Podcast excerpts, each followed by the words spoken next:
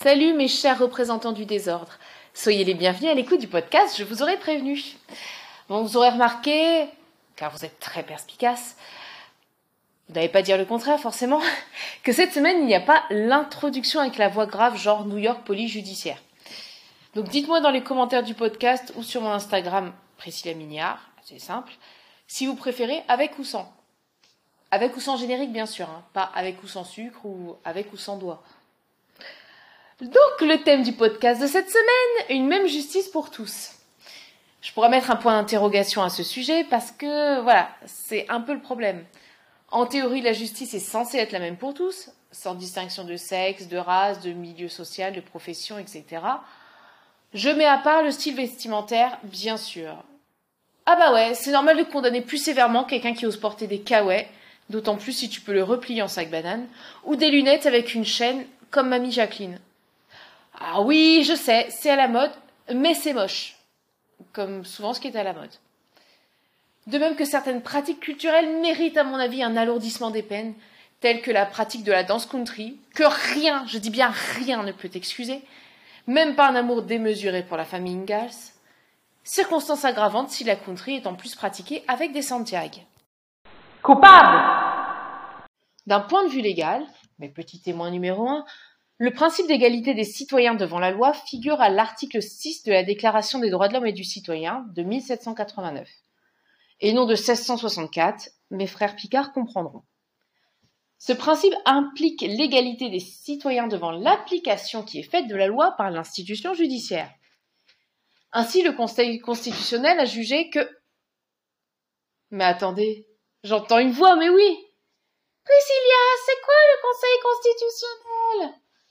Ah, mais maître Gims sans lunettes.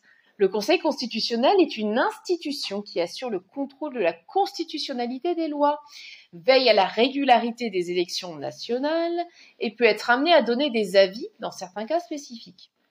La composition du Conseil constitutionnel doit permettre d'assurer l'indépendance et la continuité de l'institution. Ce Conseil constitutionnel est composé de neuf membres élus pour neuf ans, renouvelés par tiers tous les trois ans. Ah, ça y est, j'ai perdu les bacs littéraires. Trois d'entre eux sont nommés par le président de la République, trois par le président du Sénat et trois par le président de l'Assemblée nationale. Trois plus trois plus trois. Bon, j'ai pas fait maths sup, mais a priori ça fait neuf. Je vous laisse apprécier la composition actuelle du Conseil constitutionnel, essentiellement d'anciens ministres, une magistrate et une professeure d'histoire-géographie. Euh, ouais. Oui, ça doit être utile quand Enfin, dans l'hypothèse où.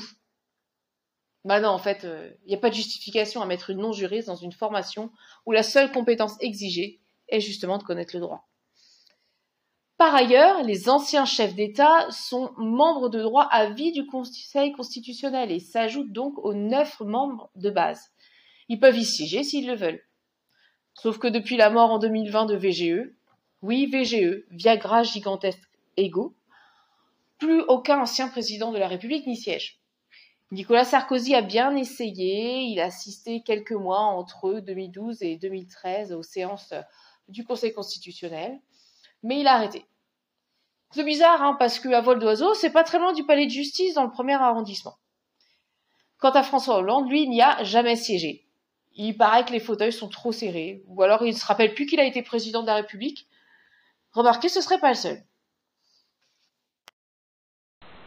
Parjure À noter que l'un de ses membres émérites et des plus célèbres fut M. Robert Badinter.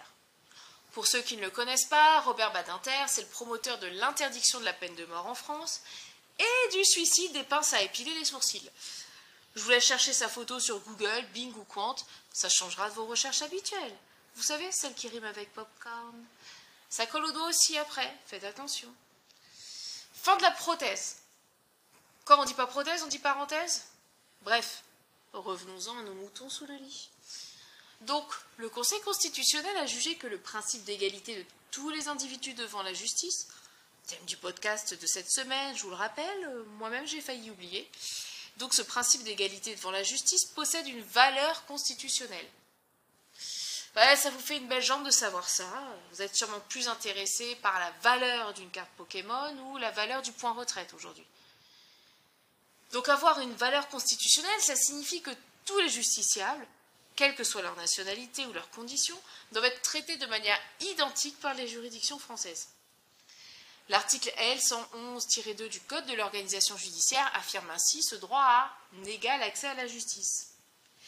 Ouais, encore un nouveau code, code de l'organisation judiciaire.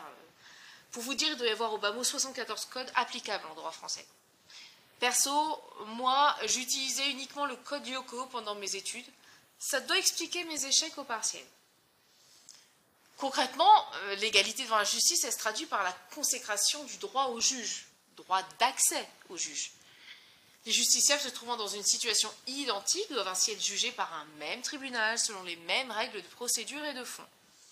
En conséquence, les privilèges de juridiction qui permettaient à certains individus d'être jugés dans des conditions plus favorables ont été définitivement supprimés par la loi du 4 janvier 1993. En outre, le mécanisme de la cassation permet aux justiciables une interprétation identique de la loi sur l'ensemble du territoire. Néanmoins, il fallait quelques petites exceptions, parce que droit français égale exception. Le principe d'égalité devant la justice peut être remis en cause par certains aménagements. Concrètement, la multiplication des juridictions d'exception spécialisées, comme le tribunal des commères ou le conseil des condoms, par exemple, enfin, je crois que ça se dit comme ça. Ces tribunaux favorisent indirectement un traitement différencié entre les justiciables. Les juges des tribunaux de commerce sont des commerçants et chefs d'entreprise bénévoles élus par leur père. Quant aux juges des conseils de prud'homme, ce sont des salariés et employeurs.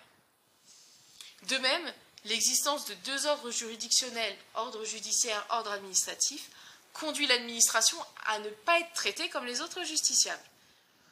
En même temps, avec l'administration, c'est rarement comme chez Magueux, hein. venez comme vous êtes. Un autre problème qui me tient à cœur, cœur, tape Alt 3 sur ton clavier, c'est l'accessibilité à un défenseur. Si tu ne veux pas te contenter de Maître Wu, de Jean Jago ou de Maître Yoda, hashtag qu'est-ce que tu as contre les avocats de petite taille, il est important que chaque justiciable puisse bénéficier des services d'un avocat s'il le souhaite. Service juridique, bien sûr, rien à voir avec la pratique du tennis, même si mes confrères et moi, on aime bien les lignes blanches aussi. Enfin, c'est ce qu'on dit. D'où la nécessité, à mon avis, de revaloriser la rémunération des avocats intervenant à l'aide juridictionnelle. L'aide juridictionnelle, c'est ce qui permet à quelqu'un qui n'a pas les moyens de régler un avocat de bénéficier d'une aide d'État. Parce que toucher à peine 1000 euros pour un divorce qui a pu durer 1, 2, 3, 8 ans, voire plus, bon, je pense que même un vendeur de drapeaux arc-en-ciel lors d'un meeting de Trump, il gagne plus.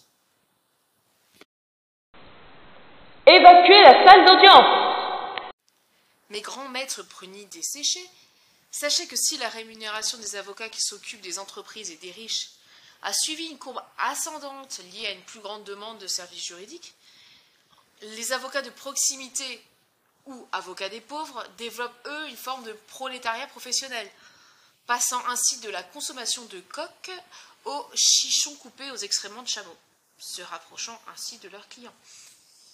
Pour conclure, mes chers maîtres Jedi, pour éviter le deux poids deux mesures du système judiciaire, parce que le droit, c'est pas aussi simple que d'utiliser un cookéo, il serait bon que chacun puisse avoir une formation juridique pour ne plus craindre de faire valoir ses droits. Demandez aux professionnels de la mise en examen. Gérald D, Nicolas S, encore lui, François F, Thierry S, etc., etc. Si je continue, ça va ressembler à la chanson de Zazie, Tout le monde il est beau, quitte à faire de la peine à Jean-Marie. Je vous aurais prévenu.